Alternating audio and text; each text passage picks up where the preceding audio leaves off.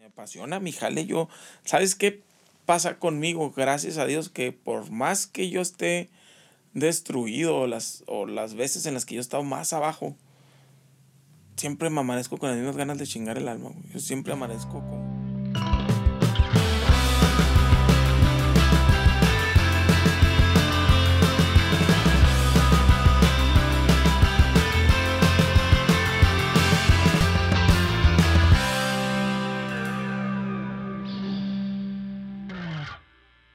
Bienvenidos una vez más a tu primer jale. Estamos este, renovando otra vez el, el, las grabaciones por una falta ahí de, de, tiempo y de trabajo, pero pues contentos de que estén aquí con nosotros. Conmigo siempre está Sergio en el audio.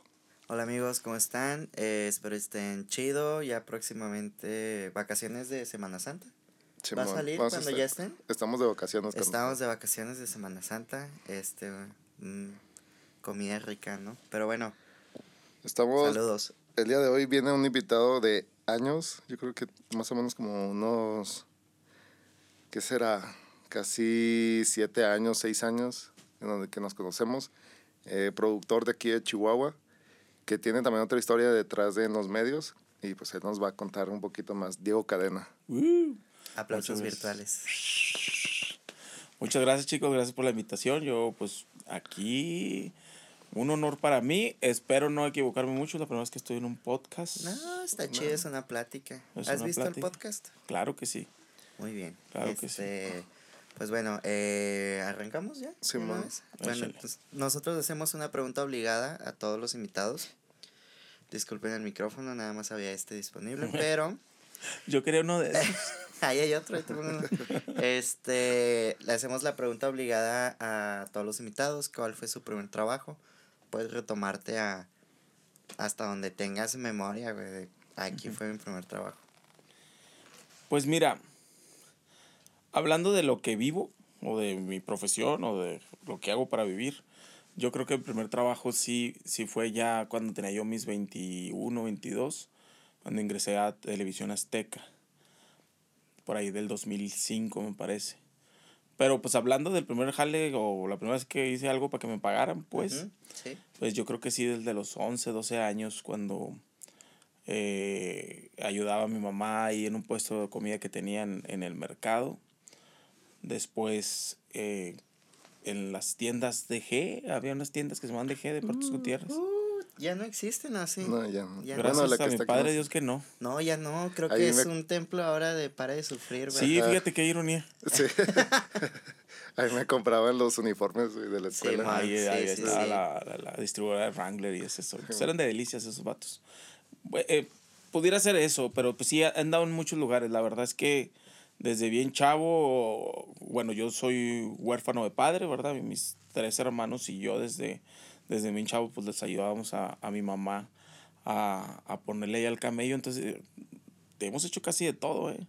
O sea, yo he descargado camiones de papas, yo me he metido a unas congeladoras a, a, a un trabajo que nadie quería, que era eh, des, descargar y empaquetar lo, los helados Holanda en una bodega que era un, era un super congelador que estaba como a menos 40 grados, algo así. Sí, man. Sí, por sí. un traje especial y te pagaban en ese entonces, me parece que 300 pesos al día, que es como si ahorita te pagaran como 1200. Entonces, Sí, man. pues cada que, pero eran las friegas porque aparte de entrar y salir, tienes que pasar salir como que por pasos, porque salías así de chingazo y Sí, te, Sí, filtros. te- sí. Y era una pelota, pero sí íbamos mi hermano y yo, órale, vamos, vamos. Y a- hasta de machetero nos ha tocado. Ok. ¿Y cómo fue que llegaste a TV Azteca? O sea, de- después de jalecillos así de un lado a otro. Sí, pues eso, eso que te platico fue mi etapa de, de estudiambre, ¿verdad? Eh, después entró yo a la preparatoria, bueno, que era una carrera técnica en la Escuela de Ciencias Paramédicas, pero ahí yo hacía todo menos lo de ciencias paramédicas, o sea, cuando yo estaba ahí hacía obras de teatro, las escribía, las actuábamos, andábamos siempre con una camarita, hacíamos las tareas grabando, los, eh, los profesores nos dan chance que nuestra tarea las entregáramos como si fuera un programita de televisión Ahora, ahora. bien cotorro, ¿no? Pero antes no teníamos ninguna noción ni siquiera de un programa de edición ni nada, sino que todo lo hacíamos sobre la cinta, haciéndolo en el como que corte directo, ¿no? O sea, o grabando, grabando y editando sobre la misma cinta. Ya se entregaban los jales. ¿Con y VHS con, o...? con. Super 8. Super Uh, 8. no mames. Con, no, perdón, con High 8, me estoy equivocando. Super 8 es de- el de, es del formato de ¿Es después del beta o antes del beta? Ese despuesito del beta. y lo- El High 8 es antes del VHS y, des- y después del después. beta. Ajá. Entonces, cuando yo me graduó, ya estaba yo eh, sobre una, la primer matrimonio, por así decirlo, ¿verdad? Ya me había juntado. Y yo me voy a hacer un casting de conducción a Televisión Azteca, que antes era una filial de una compañía que se llamaba Intermedia, que era el canal 44 de Juárez. Ujú. Y en el casting, la persona del switcher era un camarada mío de la secundaria. Y dije, ¿sabes qué, carnal? A mí la verdad no me interesa mucho lo de salir a cuadro. Me interesa lo de atrás de las cámaras, porque pues yo sé y yo hago esto y yo hago lo otro. Y yo le dije que yo era la verga, no tenía ni idea. ¿Sabes Tengo- hacerlo? Sí. Sí. Sí, y Sí. pues, pero con, donde investigabas, pues no había. Tenías que chutarte los No, manuales. no, así. no, era completamente eh, ignorante de la materia, pero me gustaba hacerlo y yo, sa- yo siempre tenía la seguridad de que podía hacerlo, ¿no? Sin embargo, no, no tenía las herramientas. Y pues me dijo, sí, ¿sabes de que el, el, el productor anda en Sinaloa, era de Sinaloa, el vato? Un saludo. Este, un muy buen jefe, el primer y yo creo que de los únicos buenos jefes que he tenido. Este, él te va a hacer una entrevista y pues tú le dices que yo cuando me hicieron la entrevista, él se dio cuenta que yo no sabía ni madres, o sea, me, me decía palabras técnicas que yo sí, claro, sí, sí, sí, la cuchufleta con la, claro que la sé. Y ya le pegó el escritor y me dijo, ¿sabes qué, carnal? Me gusta un chingo tu actitud, güey, pero te doy dos semanas para que aprendas, güey. Yo necesito que sepa. Y luego con acento sinaloense, no mames, güey, yo necesito que sepa hablar y tal, porque si no, no mames, güey. Sí, claro que sí. Y Yo le, sur- le surgía le surgía despedir o le, le surgía, le surgía correr a- al camarógrafo que tenían, porque era, para, era un puesto para camarógrafo, porque se había equivocado mucho. Y ese, y ese vato, este, bueno, esa persona eh, ya, ya se había equivocado, le había puesto ahí mal el nombre, me parece que era cuando estaba Reyes Baeza, y entonces en el noticiero había puesto mal su nombre, y, y le hablaron al director de la televisora, y le dijeron, "Ay, este vato se equivocó, y... No, carnal. Sí, pues errores acá. Para cuando entré yo, esa fue la, la mejorcita equivocación que tuve. No, me aventé unas bien buenas, pero gracias a Dios tuve buenos compañeros. Y aprendí rápido el oficio, hasta eso que sí. Después TV Azteca se hizo una televisora, o sea, ya no era una local. Oye, ¿yo me estoy escuchando con esto? Sí, Sí, ¿Sí? ¿no? ¿Sí te oyes todavía? Sí. Ah, Este, eh, ya no era una local, perdón, ya no era una filial de intermedia, sino que ahora una local tele, eh, Televisión Azteca Chihuahua. Y estuvo muy padre porque trajeron a gente de México a capacitarnos en reportajes, en aprender a escribir, en aprender a editar, en aprender a, a mover a la cámara. Venía un ingeniero que tenía toda la vida trabajando desde Imevisión y que sabía muchísimo de cámaras, que nos dio un curso súper chingón, que oye, son tipos de cursos que pues ni, ni en la mejor universidad ibas a agarrar, ¿no? Sí, no. Ni Entonces, hay. este, Hasta la fecha, yo creo. Y hasta la fecha, yo creo. Entonces, aprovechamos muy bien que, que voltearon los ojos para las locales, la televisora azteca en ese momento. Y toda esa camadita, pues salimos buenerones porque aprendimos el oficio muy bien desde que, desde un ritmo, pues, un rigor periodístico, digamos, de nota de, de video, por así decirlo, que es, pues es muy diferente, ¿no? Habían reporteros que sabían escribir chido, que sabían reportear, pero no sabían nada de video, todo lo fuimos aprendiendo un poco empíricamente, ¿verdad? Entonces, en ese sentido, sí, sí yo, yo creo que yo toda traigo muchas bases, todo lo que hago, que ya a lo mejor ya no tiene nada que ver, pero todo lo que hago sí utilizo muchas de las bases que yo aprendí en televisión azteca. Ahí en Televisión Azteca tuviste en algún momento un programa o un, es- o un espacio, ¿no? Simón. De, Eh, a ver. Es que, o sea, decías que no te gustaba estar frente a cámara, pero ya después estuviste frente a Sí, cámara. porque me gustaba así como que la creación de contenido. Sí, sí, sí, sí. Como les digo que yo hacía mis sobrinas de teatro y las escribía y las actuaba. Y, E- Eso es muy de productor, ese hacer contenido original. Como que sí nos Sí. agrada bastante hacer contenido original. Entonces yo y un camarada que se llama Mario Caudillo, que también es hasta el día de hoy es, es muy amigo, este, que yo digo que fue mi primer Yair, porque no sé si saben que Yair lo conozco desde hace muchos años. Y se parecen físicamente, güey. De hecho, deberíamos de... De de si hacemos Una una, cruz y foto, me pasas sacamos una una, una la cama- Pero ya, que- te- ya tengo pancita. sacamos una camada bien chida de vatos así. Ok, ok. No, eh, fíjate que el, con el, el, el, el Mario y yo hicimos un programa que se llama Los Infiltrados. Era un programa que, que ahora pudiera ser como que meh, un, un blog o un videoblog o un youtuber común y corriente, ¿no? Pero en ese momento, pues, la neta sí teníamos cierta originalidad porque aparte que no había productos originales, pues eran cosas como más que ahorita lo podemos ver un poco más de señores, por así decirlo, ¿no? En nosotros, nuestros reportajes se trataba de, ah, vamos a decir que hablábamos de jinetes de rodeo. Reporteábamos con los jinetes, los jinetes nos entrenaban y al último estábamos nosotros en una fu- función de rodeo y la gente no sabía que no éramos jinetes. Bueno, se dan cuenta fácilmente, ¿verdad? Pero, pero sí nos ¿Por qué se anunciaban. tan raro? Sí, Se sentó al revés del toro. ¿por qué está haciendo pipí de nervios o qué? No, y sí, no, de hecho sí nos subimos a unos toros y todo, hicimos de varios oficios y estaba bien buena, nomás que esa sección, eso no era un programa, era una sección de un programa de revista de esas de señoras de las 11 a la 1 de la tarde. Ventaneando. Ay, No, Ventaneando estaba Era- chido, carnal. era- No, pues era un programa local, güey. O sea, Sí, lo- a, a nivel local. lo pues, más aburrido y patético que te puedas imaginar. Con todo respeto lo digo, pero es la neta, ¿verdad? La, Sí, es la verdad. culeros Todos. Es la eso. verdad, es la verdad. Ay. Este, pero nuestra sección sí gustaba y, y ya después hubo un momento en el que nos invitaron a hacerlo ya programa de televisión. No más que, pues yo estaba así como que un poquillo pe- pendejo, pues por así decirlo. Oye, sí se pueden decir majaderías porque ya llevo Sí. como 15. No, no. ay. no, sí, sí. Este, yo estaba un poquillo ahí medio pendejón y, y entonces eh, me llevan a México. O sea, sí fui a México, me presentaron a los productores, conocí, entrevisté a los de Ventaneando, a, a Pedrito y a Daniel Bisoño y, a, y ahí a varios, conocí a Pati Chapoy y ya sabes, la señora nació muy... me dijo que me iba a la entrevista luego a la vera hora me dijo que no, no, mijo, ya me vas que maquillé luego lo hacemos. ¿Cuál luego lo hacemos? Es la primera vez que vengo aquí en mi vida. desde Chihuahua, está Sí, loca, ¿o ¿no? qué? De espaldas, así. De me- espalda, sí. Pero vaya, pues. eh, y, yo, y yo quería hacerlo como mucho más. ¿Cómo decir la palabra? O sea, yo quería que el programa fuera mucho más extrovertido, mucho más contestatario, no sé cómo decirlo, ¿no? Pues es que todavía en aquel entonces la tele estaba, Sí. o sea, muy reglamentada. Y entonces en Chihuahua me decían, no, güey, ¿cómo crees que vas a hacer esto? ¿Cómo crees que vas a decir esto? Pero cuando fui allá, no, güey, te estás quedando súper corto. Esta madre tiene que ser mucho más eh, desmadre, mucho más. Sí, contest- estamos hablando de las épocas donde estaba Facundo, ¿no? O Yo cuando ya traía incógnito, ¿no? Y ya, ya traería incógnito, pero, Sí, todo- pero incógnito ya sabes que lo pasaban como a la una de la mañana, así Ajá, que sí, con sí. ganas de que nadie lo viera.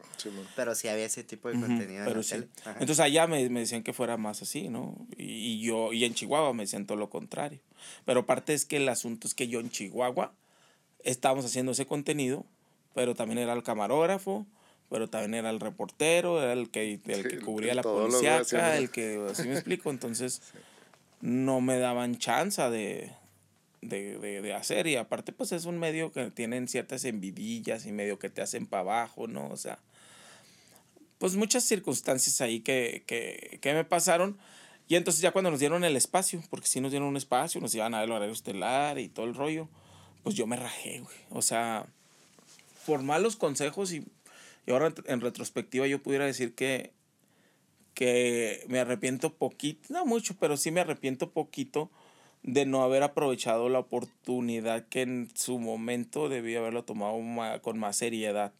El asunto es que cuando haces ese tipo de, de trabajos, tú mismo no te tomas en serio. O lo dices, ahí vamos viendo cómo, cómo sale. Pues la edad, ¿no? ¿Qué edad tenías? Como 20. No, tampoco está tan niño, tendrá No, pero como 20. la, también me refiero a la cuestión de la O experiencia. sea, la ¿no? experiencia profesional. Eso sí estaba yo muy. O sea, siempre he O, trabajado. o más siempre- bien como el colmillo, dices tú, o sea, de que me amarro aquí y sé para dónde va, pero al Y mismo hay, tiempo... y hay algo bien importante, muchachos, sí. La pobreza mental. Y la pobreza mental a veces es más dura y más fuerte que la pobreza real, ¿no? Entonces, tú, tú creces en un contexto en el que dices, tengo que chiviar y de mi chivo tengo que pagar deudas y esa es tu vida. ¿no? man. Pero no, no ves más allá de lo, no, pues eh, yo quiero ser cantante, nada, pero son mamadas. Yo aquí porque esto es lo seguro. Y no te atreves o no le das la seriedad que necesitas. Yo pienso que me pasó un poco eso, que me faltó darle seriedad a mi proyecto porque yo ahora lo visualizo, güey, te estaban llevando a México, te estaban presentando gente importante, te estaban, eh, te veían verde, pero te estaban queriendo dirigir, ¿no? Sí, el inicio de algo. Y otra cosa también muy cabrona, chicos, cuando eres arrogante, con la, con la arrogancia que te da la ignorancia y la juventud, te sientes que lo sabes todo y te sientes muy chingón. Ujú.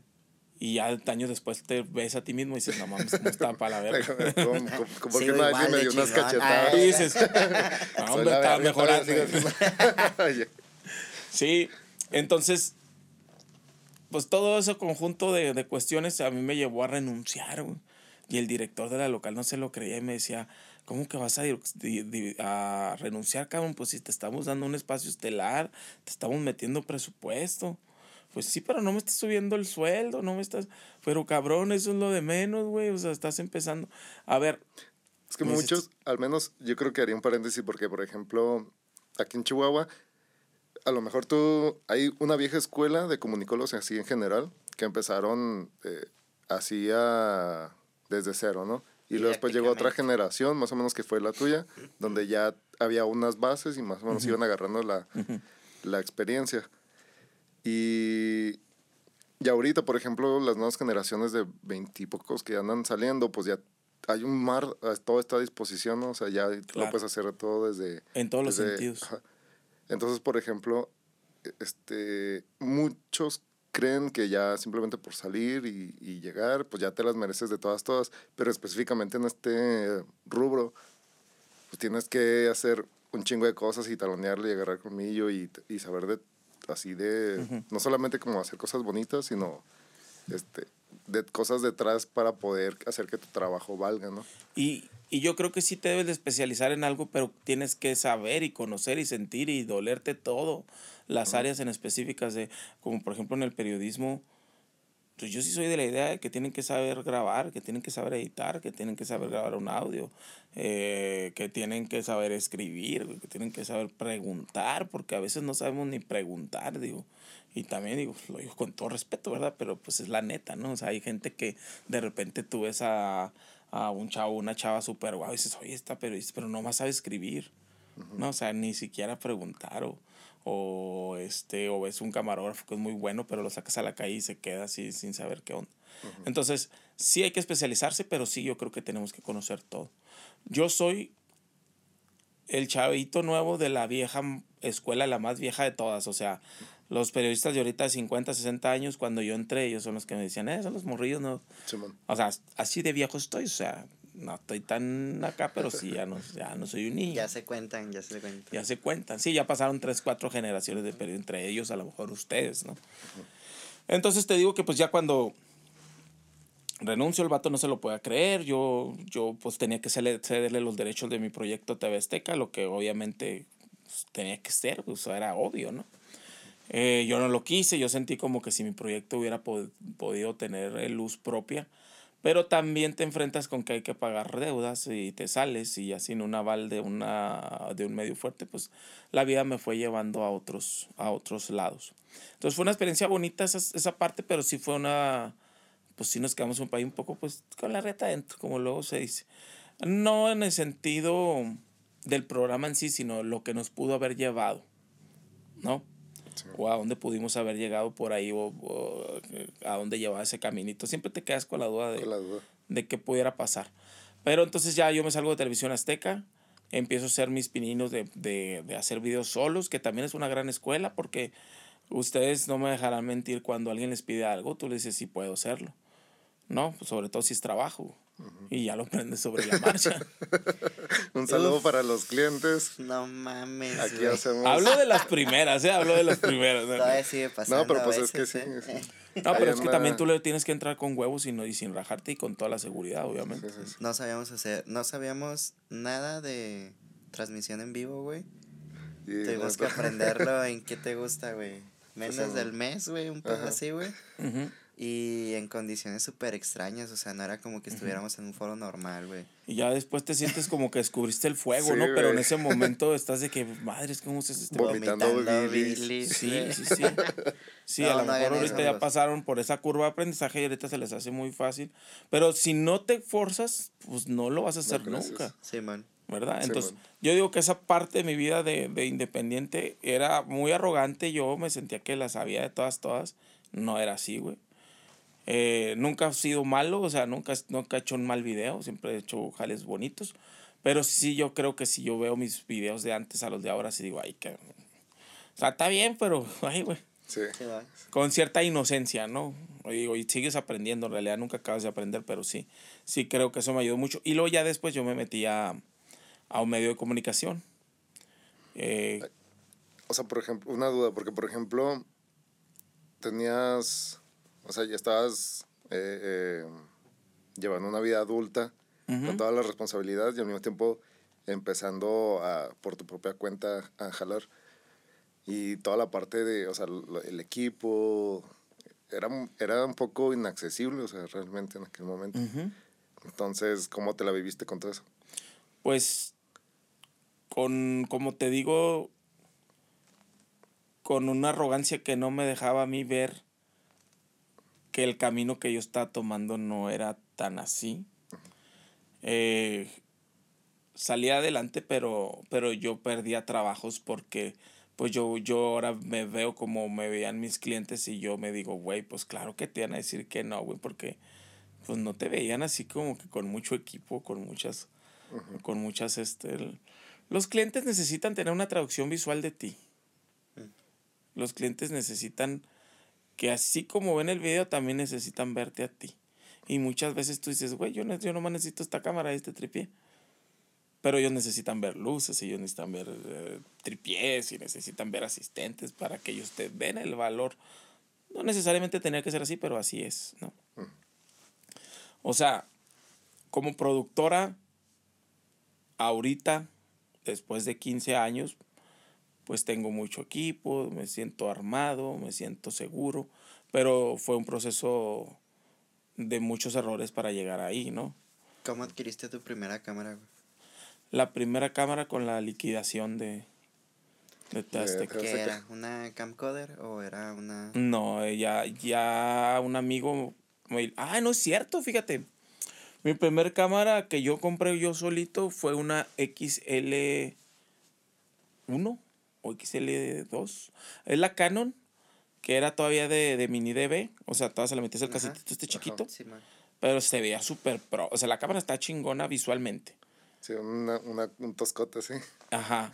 Y se le salieron una chingadita que te pones aquí en el hombro y se veía bien fresona, ¿no? Que Blanca. te doliera el hombrito. Ajá. Pero la imagen estaba horrible, güey. Se veía del nabo, ¿no? Pero pues, ¿quién tenía acceso a eso? Y yo siempre tuve como que padrinos, por así decirlo, o no digamos padrinos, pero gente que, que me, me veía chido. O sea, así como tuve mucha gente que me era envidiosa, que era culera conmigo, tuve gente que, que, que siempre me veía como que cierto potencial, ¿no? Uno de ellos se llama Félix. Es un muchacho que con él yo conocí ese asunto de la producción. Félix y Obed Solís. A lo mejor ellos no lo saben, pero yo me, ellos me despertaron a mí la duda de eso.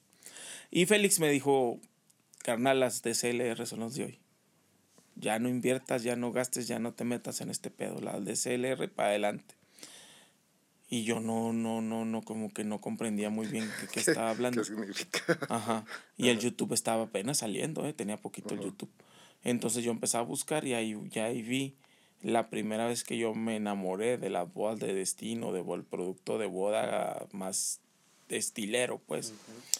Eh, ahí vi un video de unos vatos que se llaman Steel Motion, que eran canadienses, y yo decía, ¿cómo le hacen para que se vea así esta madre? Y están usando cámaras de CLR. En ese momento la 7 era la mamada, ¿no? Pero yo no me cansaba la 7, entonces yo me adquirí la primera cámara que tuve fue la T1i. T1i. Sí, Sí, pues, La primera que La yo tuve fue la primera. T3, sí, güey. no, ya cuando llegué yo a la T3, Sí. olvídate, yo ya me Sí, ya. sentía pinche ñarrito.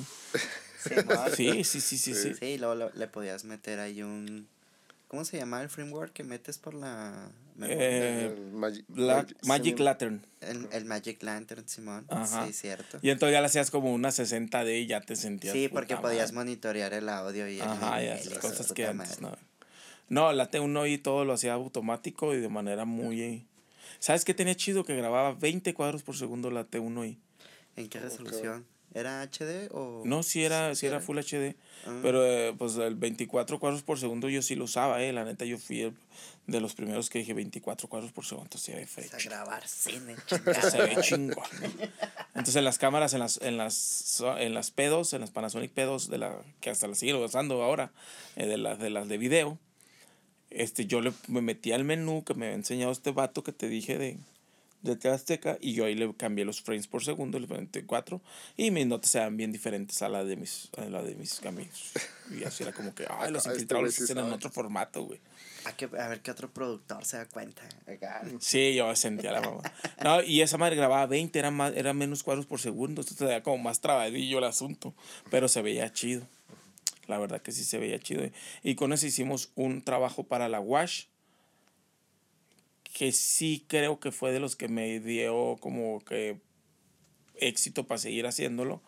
Que hace cuenta que era un trabajo que, que, que me pidieron hacer toda la idea.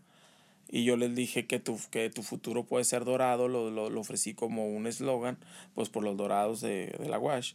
Y los disfracé a todos de dorados, mamón, y los pinté, y le pinté la cara a los, a los deportistas de dorados. Y todos los deportistas así de que, ok. ¿Qué pedo con este, güey? ¿Por qué chingados me está pintando de dorado? Sí, yo hago ejercicio nomás. Sí. Entonces, este. Ese quedó chido. Ese quedó chido. Y, y ya, pues de ahí empecé, te digo, me metí a un medio, después me metí a otro medio de comunicación, escritos, era reportero pues, de estos de internet. Antes de que se surgiera las, la, el Facebook como plataforma para los medios, que ahorita ya prácticamente es más importante el Facebook que la página en sí, ¿no? Y ya después me entré a la administración de el licenciado Marco Quesada en la presidencia municipal en el 2013, me parece. Y el, con Marco entré yo comunicación social, pero mi ex jefe del periódico La Opción le habló al presidente, le dijo, ¿sabes qué? Este chavo es bueno, pero no lo pongas a escribir ni nada de eso, ponlo a hacer videos. La neta, el vato hace chidos videos. Y, y, eh, y, eh, él me dio la oportunidad. Yo, esta sí la voy a platicar. Yo la, yo la primera vez que le enseñé un video al licenciado Marco Quesada, todo su, su, su personal, sus asistentes y así, este, se portaron bien feos conmigo, bien groseros. Algunos ya son amigos, pero en ese momento yo hice un, un videíto tipo documentalito chiquito de los polideportivos que le había inaugurado. Yo conseguí un caso de un niño que, que, que, este, que era muy humilde y que iba a las clases de natación. Y para mí ese pichi, eh, visualmente ver al niño en esta casa tan humilde y a unas instalaciones que estaban muy chidas y verlo nadar con un instructor que le, o sea, dije que hay algo bien cabrón, ¿no? Entonces yo cuando hice el videíto, me fui con una tablet, de estas tablets bien chafas que había antes, que era un cuadrito sigres que no me acuerdo ni qué marca eran, chinas, eh. pero duran como dos meses y ya vale madre la bicha. Entonces ahí yo metí, dije, para que la vea el, el, presidente. Pero pues al fin de cuentas era el presidente, ¿no? Entonces yo llegué, oiga, pues soy Diego Cadena, soy de comunicación, ¿está ocupado? Y lo puedo, sí, pues ahí espérelo. Lo, no, aquí no, allá afuera. Y lo, pues ahí sentadillo, no haciendo la antesala. Y pasó una hora y pasaron dos y pasaron, lo esperé como cuatro horas, güey, ahí afuera. Y si me ubicaba, el presidente ubica, eh, él ubicaba a todos los reporteros, él ubicaba a Sí, todo tiene, el personal. tiene buena memoria por eso. Sí, él, Hasta él- la fecha. él, él fue un buen alcalde. Entonces, pues ya a las 500 de puro pedo que se abre la puerta ahí de la presidencia y voltea el presidente y me ve, lo, ¿qué onda? Digo, ¿qué haces acá todavía? Pues ya no había nadie, ya no estaba él y su personal. O sea, le habían dado, ante, le habían dado entrada a mucha gente que recibió y a mí me, me han dejado hasta el último. Y me dice que no, le dije, pues le traigo un video que hice. Neta, sí, pues pásale. Como cuando le enseñas tus primeros video- videos a tus papás, ¿no? Mira Sí, lo que güey. hice. Te lo juro, y luego ya no tenía ni batería esa madre. Y yo, me va a valer madre. Angry Birds, ¿no? No me lo vas a creer, pero efectivamente sí. Sí, era la Angry época Birds. del Angry Birds. Ajá. huevo que sí. Pues, pues ya como con pinche 10% de pila vio el video y le gustó muchísimo. Y ahí me traía de la, del brazo y era un señor que estaba- a todo el mundo abrazaba y todo y me traía abrazado y lo, ¿por qué no me dejó? Ya los regañó a todos, ¿por qué no lo dejaron pasar? Porque si, te, te- si es un compañero de aquí mismo, de ustedes de la presidencia. No, el licenciado, es que fíjese que, Diego, pues ¿por qué no pasaste? Le- Ya hasta mi nombre se sabían, güey. Hazte, hazte, ¿Por qué no me dejaste pasar? Pues no me dejaste pasar, culero. Y este, y a partir de allá me dijo el presidente, no le vas a decir a nadie, tú me los vas a traer directos a mí. No, pues el rato pasa, ¿qué vas a le digo, claro, sí, un café y la chingada, y yo entraba directo. eh. A veces tenía hasta visitas eh, oficiales el, el alcalde y, y está con gente importante y lo, mire, le voy a enseñar algo que hizo este chavo y ahí le ponía a ver el video y la gente así como, ¿qué pedo que estoy viendo?". Pero ahí me, me gustó mucho la manera en la que respetaron mi trabajo y en la que le dieron la importancia, ¿no? Después de eso, se acaba la administración, lamentablemente, cómo terminó la administración de, del licenciado Marco Quesada y entró la otra administración de Javier Garfio. Y pues entró, cambió todo comunicación social y yo ya me veía que en cualquier momento me iban a, a correr, güey. Entonces, pues yo, yo solito conseguí otro jale y me fui. Ya cuando fui con el de comunicación social también, en ese momento Cuco Ochoa, también ahora compañero periodista de, de Todos Política, Sí, pues yo pensé, dije, este güey me va a correr. Y cuando llegué con él, pues ya me dijo, pues ¿por qué te vas, güey? No, pues porque me vas a correr. no, güey, ¿por qué te va a correr? No te vayas, chavo. Y luego, no, bueno, pues tú sabes. No, güey, pues es que ya acepté el otro jale. No, pues tú sabes, me dijo, pero pues yo la neta aquí, Ajá. pues sí, a mí sí me gusta tu jale, ¿no? Pues bueno. Y ya me fui, yo me fui a la Secretaría de Salud.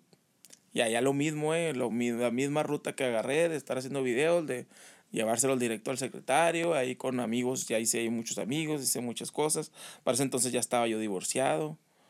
Tuvimos una época oscura en el divorcio, ¿verdad? O sea, ahí fue cuando no. conocí a Yair Cera.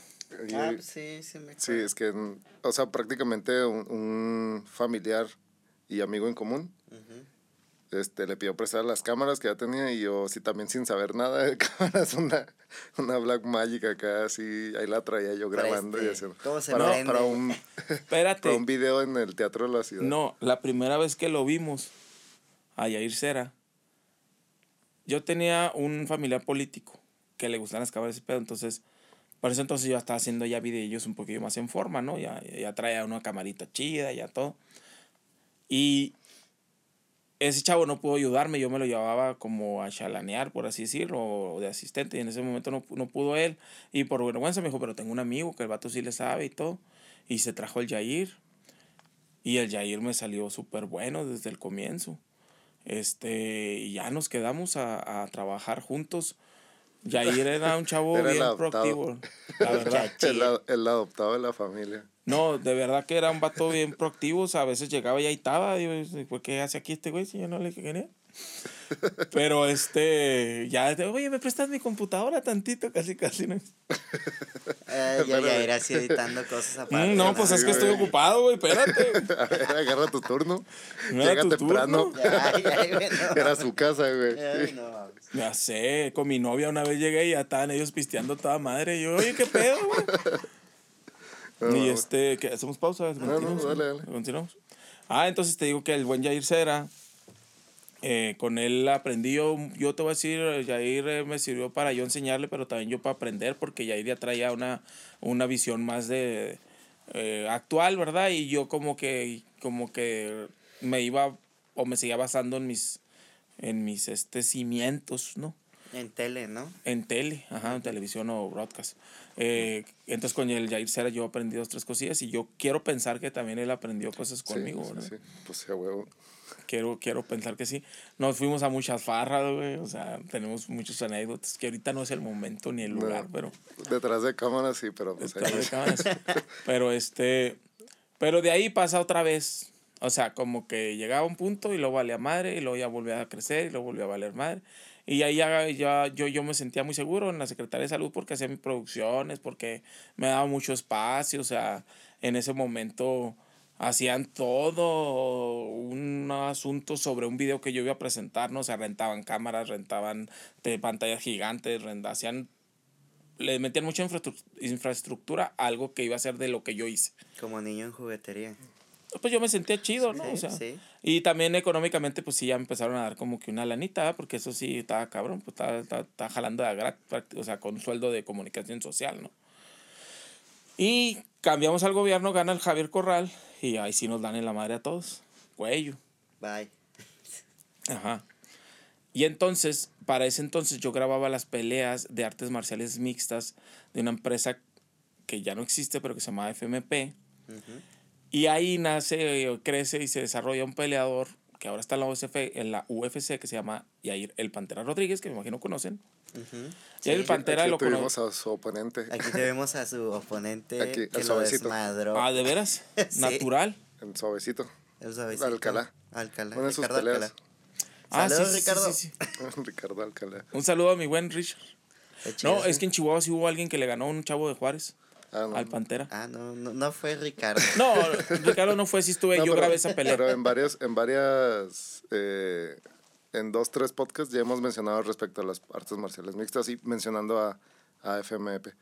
Ok, bueno, pues Jair y yo íbamos a grabar esas peleas. Primero iba yo solo, después ya íbamos con el Jair. Y luego después ya estabas en las gradas y yo, O sea, huevo proactivo el chavo. Sí, oye, oye aparte eran todos mis amigos que hasta la fecha son amigos y yo siempre jalando eso, güey, pasándosela toda madre. No, es que sí, o sea, eh, es una chinga estar arriba de, del octágono, ahí parado cuatro o seis horas en un cuadrito de de 30 por 20 centímetros. Ya ahí no digas eso, que van a pensar. Termina, o sea, son las chingas que, que los nuevos tienen que saber que El Ramón García, ¿por qué nos pusiste ese pinche cuadrito, güey? Perdía de 60, güey, era como de 30, pero no te caían. Parecía ajedrez. Así, sí, así, juntito, juntito, y luego si se movían para acá y los ahí dejaban ir a madre y te dan un chingazo y se movía toda la jaula. Entonces, ¿verdad? Sí, sí. Y ahí agarradillo. Hacía parkour en ese entonces, sí, así que... sí, era parkour en ese entonces. Todavía aguantaba. Sí, me podía subir fácilmente. Ahorita ya lo dudo, güey. ah, no, no, Yair era parcotero de los buenos. no, pero era fácil subirme ahorita ni de pedo. Oye, Yair hizo parkour con Chumel, ¿sí sabías tú? Con Chumel. Sí, sí, sí, sí. Ya me, tiene ahí su su archivo de videos acá apreciados, güey. Cuando entra la anécdota, la anécdota, la melancolía. Neta. Oye, yo al Chumel lo entrevisté una vez hicimos un reportaje con los infiltrados del parco y ahí sale el chumel. Y ahí salimos hablando y conviviendo y la chingada. Vamos a hacer parkour en la depo. sí, güey, te lo juro. Sí, güey. Y está bien cagadillo el chumel. Cuando me caía bien, ahorita ya ni me caí bien el vato. No, pero sí, entonces estabas ahí, eh, o sea, es que mm, más o menos yo recuerdo que estabas en, en comunicación de Secretaría de, de Salud y más o menos en esa época, cuando ya se terminó, también todavía la par estaba como un poquito de las peleas y todavía terminó, se estuvo al menos como un año y medio, más o menos dos años más, las peleas. Que ya muchas de ellas ya las agarraba ya ir solo. Ya, ya ir se iba a hacer la, la producción dos, tres veces te tocó solo, ¿no? Sí, bueno. bueno, entonces con Jair, cuando, perdón, sí, Jair Serra, es que el otro es Jair Rodríguez. Cuando el Pantera ya llega a la UFC y empieza a, tener las funciones, se creó un asunto que se llamaba Team Pantera, que eran muchos de los que íbamos a verlos y que trabajamos con él en la, en la compañía FMP y nos íbamos a verlo a cualquier parte de Estados Unidos donde peleara. Porque ya, ya ir el Pantera, aparte de ser peleador, pues era parte del staff, güey, porque era el que ayudaba a montar los, los, los, los, las lonas de la publicidad de la empresa, andaba volanteando con, con, este, con este chavo, con Ramón García, bueno, este chavo le hice el paro, ¿eh? con Ramón, con el señor, Ramón García. Tranqui. Este, entonces lo conocíamos bien cabrón, güey, esa cámara. Y el güey empieza a tener una fama, pues como usted ya lo conocen, el, el, el Pantera ahorita es una figura de las importantes del UFC, ¿no? Entonces nos íbamos para allá y entonces se nos ocurre hacer documentales de la pelea y de la historia de, del Team Pantera yendo a pelear, bueno, yendo a ver al peleador, ¿no? Que se llama Detrás del Peleador. Hicimos como cuatro episodios en Phoenix, en Las Vegas, en Dallas, me parece que, en Utah.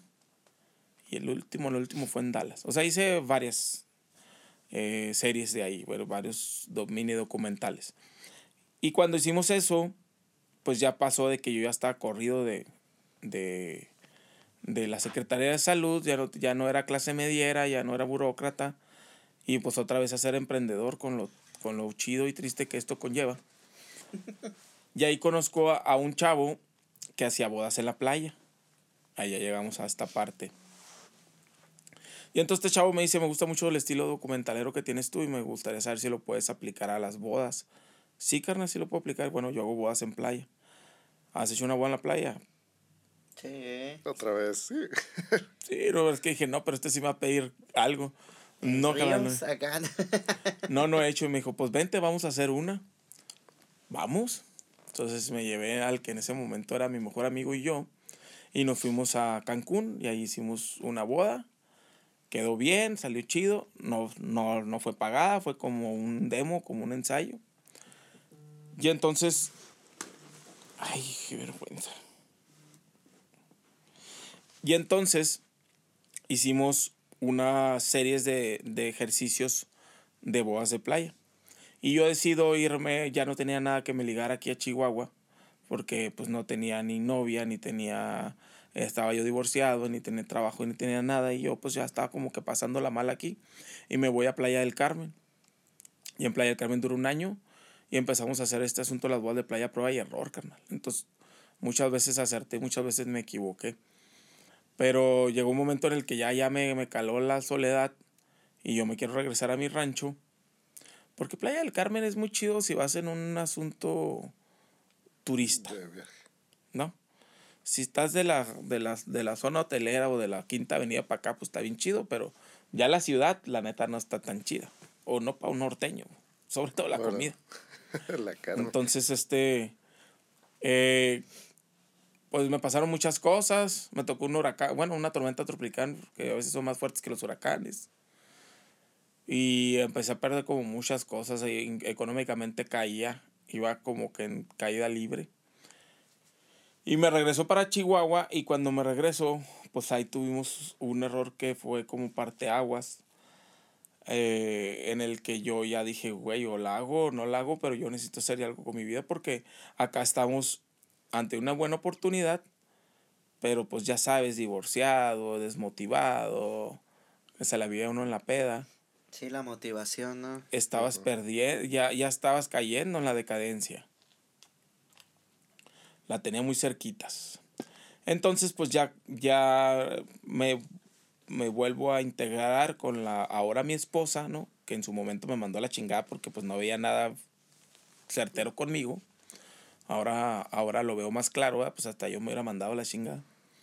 Pero entonces ella me empieza a ayudar, ¿no? Pero cuando yo me regreso a Chihuahua, chicos, bien difícil porque yo me acuerdo de una situación bien cabrona. Yo me buscaba las llaves y decía, pues no tengo llaves. ¿Dónde dejé las llaves de la casa, güey? Si no tengo casa. Y las del carro, güey, si no tengo carro. el divorcio me quitó hasta la última cuchara, güey. O sea, no tenía nada mío, nada, nada más que lo que llevaba puesto de ropa de playa.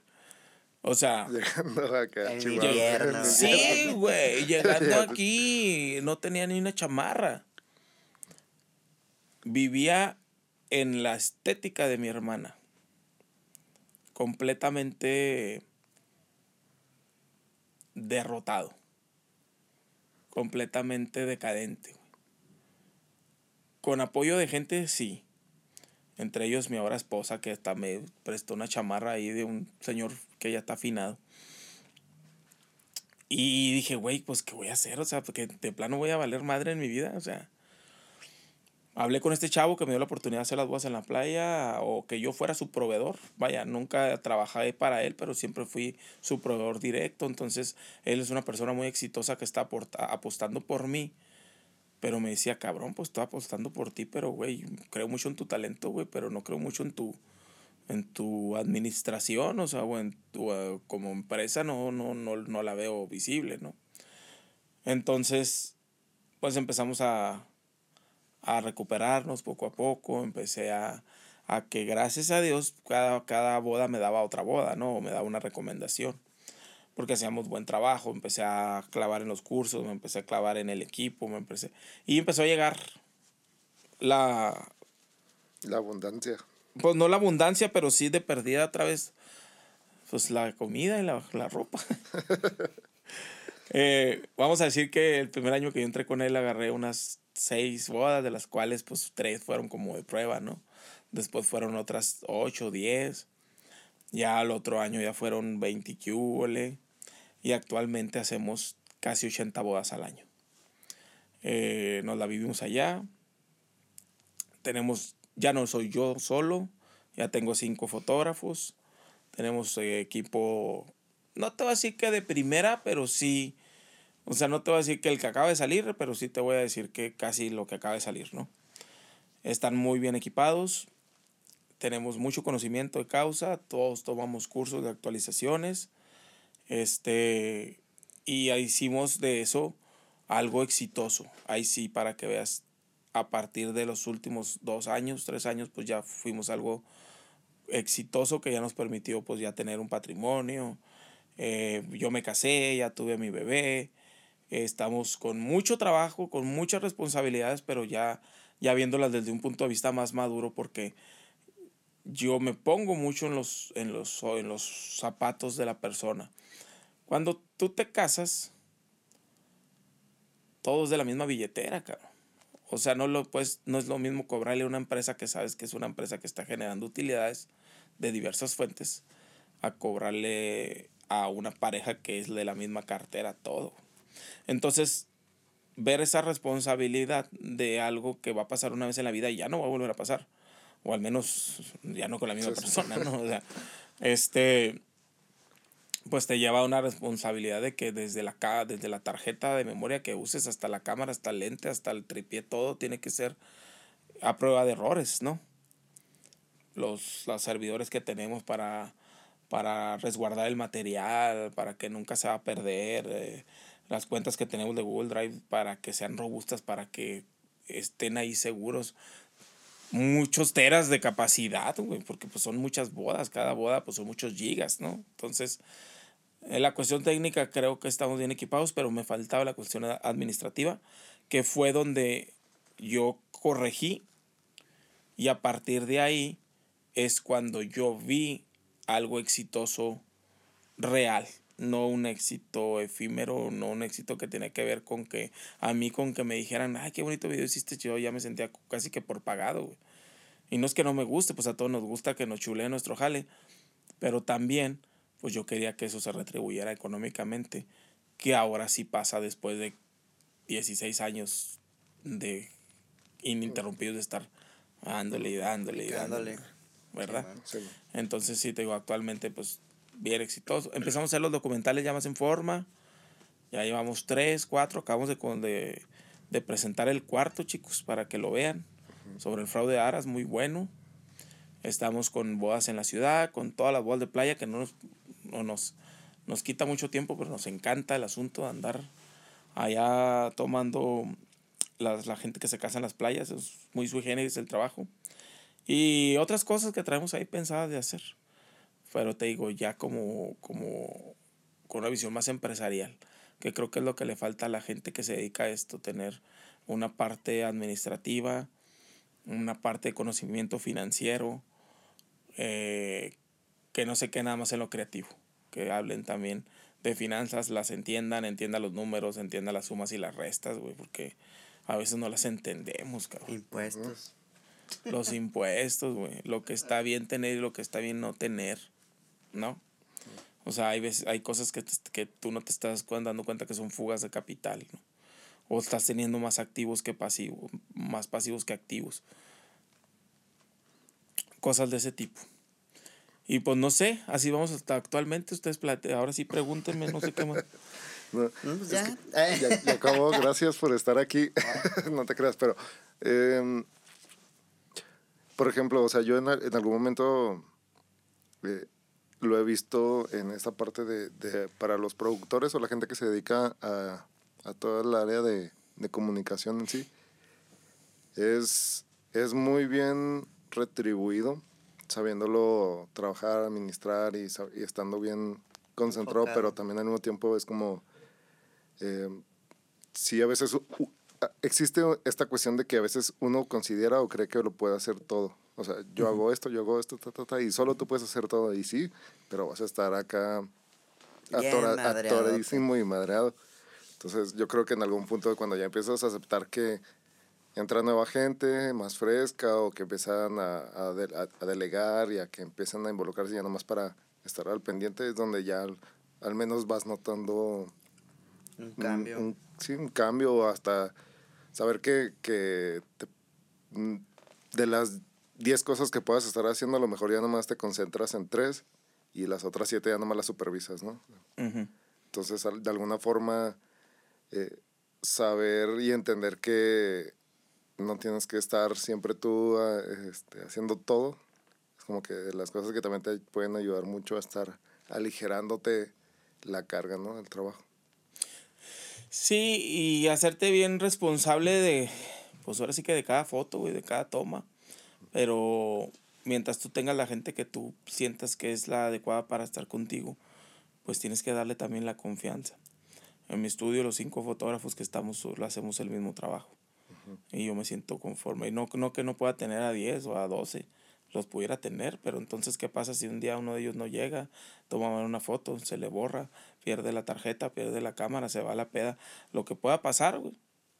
Tú eres la cabeza de ese proyecto que por el que tanto has batallado. Entonces, por lo, por lo mismo yo mantengo un número limitado de personas que yo sé que son las que me pueden dar el, el, este, el trabajo con la- el formato, con el estándar que yo ofrezco, ¿verdad? Y en ese sentido, en ese sentido quité toda la arrogancia que había en mí en el, eh, eh, y le puse más bien a la confianza, ¿no? A que ellos se sientan confiados. Una pareja conmigo se siente con mucha confianza. Gracias a Dios porque sabe que pues esa parte va a estar cubierta o que lo que, lo que yo le estoy cobrando está directamente relacionado con el servicio que le estamos prestando en todos los sentidos, hasta la vestimenta, hasta el trato, hasta dar el plus ah, y sobre todo pues el producto final, ¿no? Sí, porque me, en su caso, eh, ustedes que hacen pues videos de boda, ¿no? Y todo este show. O sea, hay mucha gente, güey, que piensa que el video de boda es nomás ir, pararte y grabar el baile y hacer, pues el tipicote video, ¿no? Pero es, pues aparte de eso tienes que entender a la, a la gente, saber qué quieren, saber... O sea, hay todo un trasfondo, güey, detrás de un video de, de boda. ¿Cómo empezaste a, a estructurar todo eso tú?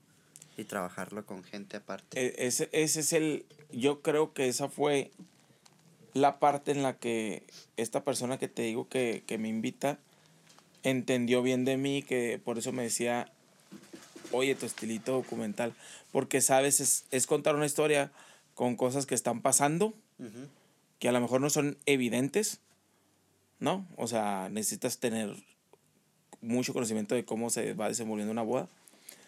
Y tanto la fotografía como el, como el video estás contando historias sobre algo que está pasando en tiempo real y que no es corte, espérate otra vez porque no lo hiciste bien. Sí, man. ¿Sí me explico? Se queda y se Es, quedó. es que se Otro beso, queda ese ahí. beso que... O sea, hemos hecho, Así. por ejemplo, decirle, acepto, sí acepto de nuevo. no lloraste, güey, a ver, te necesito con más llanto y la chingada. Corte, corte. Sí, Producción. ha hecho videos musicales, por, por ejemplo, estamos ahí empezando a hacer un video musical. Y eso está fácil porque pues cortas, vienes, vas hacer. Pero el, pero el asunto de, de las bodas en esos niveles eh, implica eso que tú dices, tener un conocimiento que yo creo que sea con la experiencia y con estar, eh, tener un ojo chismoso, diría yo. O sea, ser, ser alguien que está viéndolos así bien machín y sabe sus sentimientos. Y, y, y por eso también se hacen entrevistas pre- previas y conoces a los novios y todo, ¿no? Sí, la familia. y- Ajá, la familia y todo. Y te toca de todo, güey. O sea, a veces te tocan unas parejas muy cómodas, otras muy exigentes, otras que, el- que la mamá o el papá son las que se sienten los protagonistas de la historia. Entonces tú tienes que quedar bien, pero a la vez de que quedas bien, le tienes que estar haciendo como que para allá, mi señora, usted no es la que se está casando, hágase para allá. Pero sin ser grosero y sin, sin, sin ser, ¿verdad? Entonces, pues sí, sí, sí, sí, es todo un rollo, la neta, yo me siento orgulloso, a mí me gusta muchísimo mi trabajo. Me gusta también lo, de lo, lo del documental, me gusta hacer todo ese asunto. Estamos entrando con los videos musicales, estamos dando clases en la WASH, este, empezamos a dar clases, me encanta dar clases, güey. creo que aporto algo padre para ellos.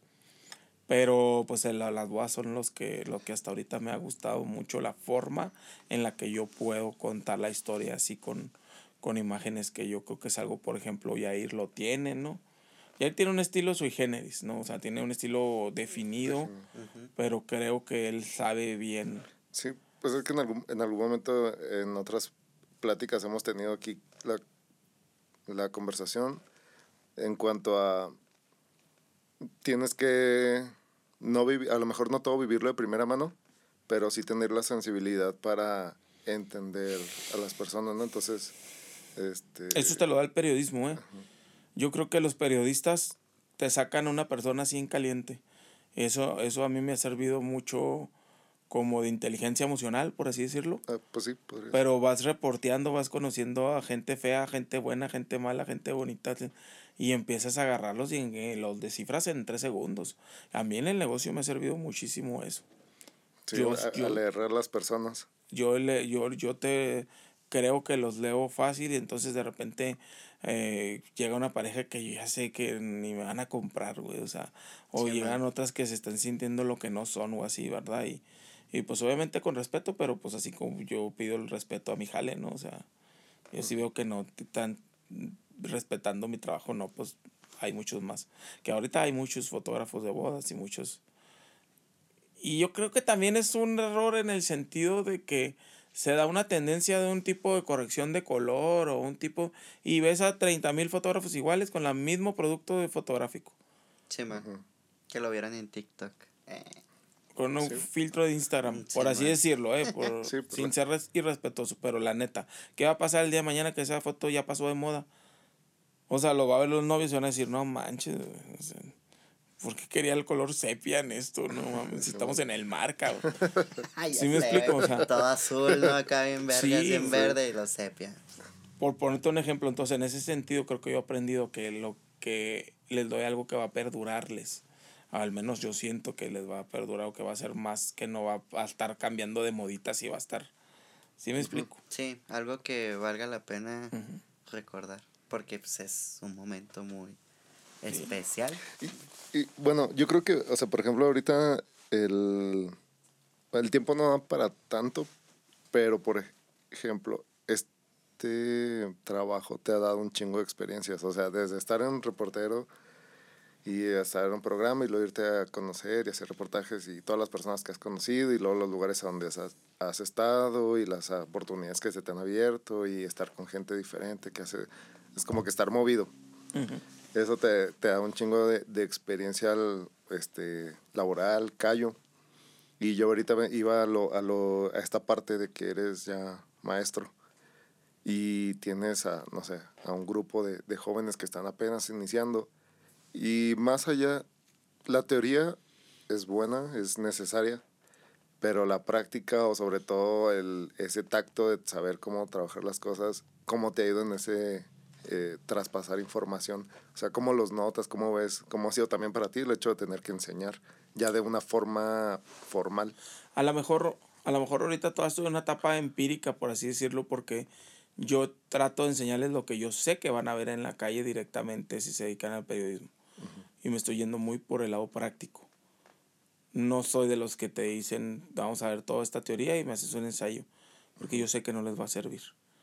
Eh, yo los estoy enseñando a hablar, a hablar, a preguntar, a ir a grabar, a que se quiten la vergüenza. A, los que les estoy enseñando edición les estoy enseñando a que salgan editando. Que yo sé que es difícil y que con, es con experiencia, pero ellos van a salir de ahí editando. Eh, creo que me siento seguro dándoles exactamente lo que yo sé. Yo, a lo mejor yo sé nomás de aquí a aquí, pero yo les aseguro que eso lo van a ver completito. ¿No? Entonces, sí me gusta. Es una responsabilidad porque luego te equivocas y los chavos lo están absorbiendo así. O sea, lo que a lo mejor para ti es como, ah, bueno, pues, pues eso puede ser. Y ellos a lo mejor el día de mañana van a ir a, aplicarlo y le van a decir de que de dónde sacaste eso y, profesor ese, Entonces, trato de que sea exclusivamente lo que yo sé que les va a servir. Dejé de lado lo teórico porque no soy el bueno para darle lo teórico, pero yo sé que sí soy el bueno para darle lo, práctico. por eso me fui por ese, por ese lado. Ok.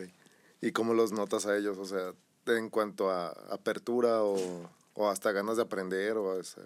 Porque también hay unos que están ahí de repente no como que... O absorben Pues la información de diferente Me manera. han tocado chavos que lo absorben completito. Eh, hasta lo- he dado dos, dos semestres. Bueno, empecé haciendo una suplencia, ahora que entramos ya más fijo. Eh, los chavos, los primeros que yo les di, acabaron con un examen final de un documental, lo hicieron bien, con errores de edición que son naturales, ¿no? que no fue exigido tanto porque tuve muy poco tiempo. Hay chavos que ya sabes que no están en ese canal, que sabes que no se van a dedicar ni siquiera al periodismo. Pero obviamente tú le tienes que dar la misma seriedad a cada uno de ellos, ¿no? Y hace poquito tuve una retroalimentación con estos chavos con los que estoy dando antes de que se fueran de vacaciones y todos me dijeron lo mismo. Estamos viendo cosas que no hemos visto en toda la carrera. Estamos viendo temas que nos parecen interesantes y queremos que siga así, ¿no? Pues ellos tienen esas ganas de, de hacerlo. Vamos a hacer un noticiero completo. Van a conducir, van a reportear, van a salirse a la calle, van a hacerlo como debe de ser. Ahora, eso sí, yo, yo les estoy dando mi tiempo sin ningún interés. O sea, yo les estoy dando todo lo que yo sé y lo mismo quiero para acá, ¿no? O sea, si me pongo medio exigente, pues es porque yo mismo les estoy también dando Sí, las bases, yo sé. Ajá, o sea, porque yo lo estoy haciendo como una cuestión personal, no lo estoy haciendo, pues no lo estoy haciendo como una cuestión económica, porque, pues la verdad es que está injusto la, la cuestión docente en la Sí. guacha. Ay, discúlpeme, pero la neta está bien de... No, todo mundo, bien, es algo que se está- sabe. está- Es algo que es se injusto sabe, para, sí. para profesores capacitados, o sea, ni siquiera hablo de mi persona, o sea, pero me parece que es... No lo hago por el dinero, pues. Ajá. Lo hago porque yo sé que puedo sembrar eso, que sea una semillita y a mí me apasiona, me apasiona mi jale. Yo, ¿sabes qué pasa conmigo? Gracias a Dios que por más que yo esté destruido o las, o las veces en las que yo he estado más abajo, siempre me amanezco con las mismas ganas de chingar el alma. Yo siempre amanezco con ganas de, de estar tras de algo, tras de algo, tras de algo, tras de algo. Por lo mismo, a lo mejor a veces me meto en camisa de once varas, a veces logro cosas, a veces, este, a veces no, a veces son rotundos fracasos, pero yo siempre, yo siempre estoy así.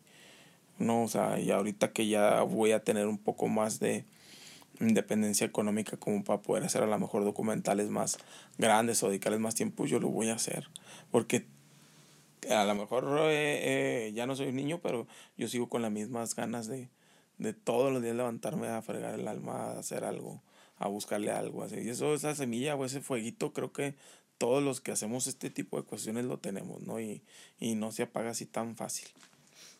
Sí, tiene, pues es cuando llega de plano la vocación, ¿no? Que es, la pasión y la vocación acá.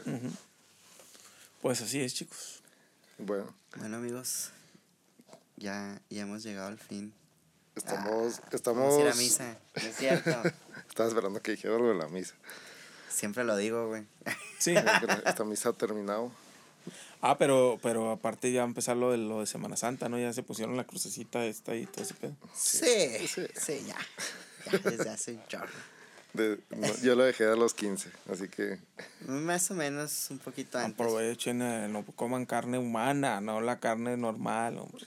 No. No, pero bueno, este, agradeciendo que estés aquí, ya se había este, esperado este momento para poder hacer la grabación.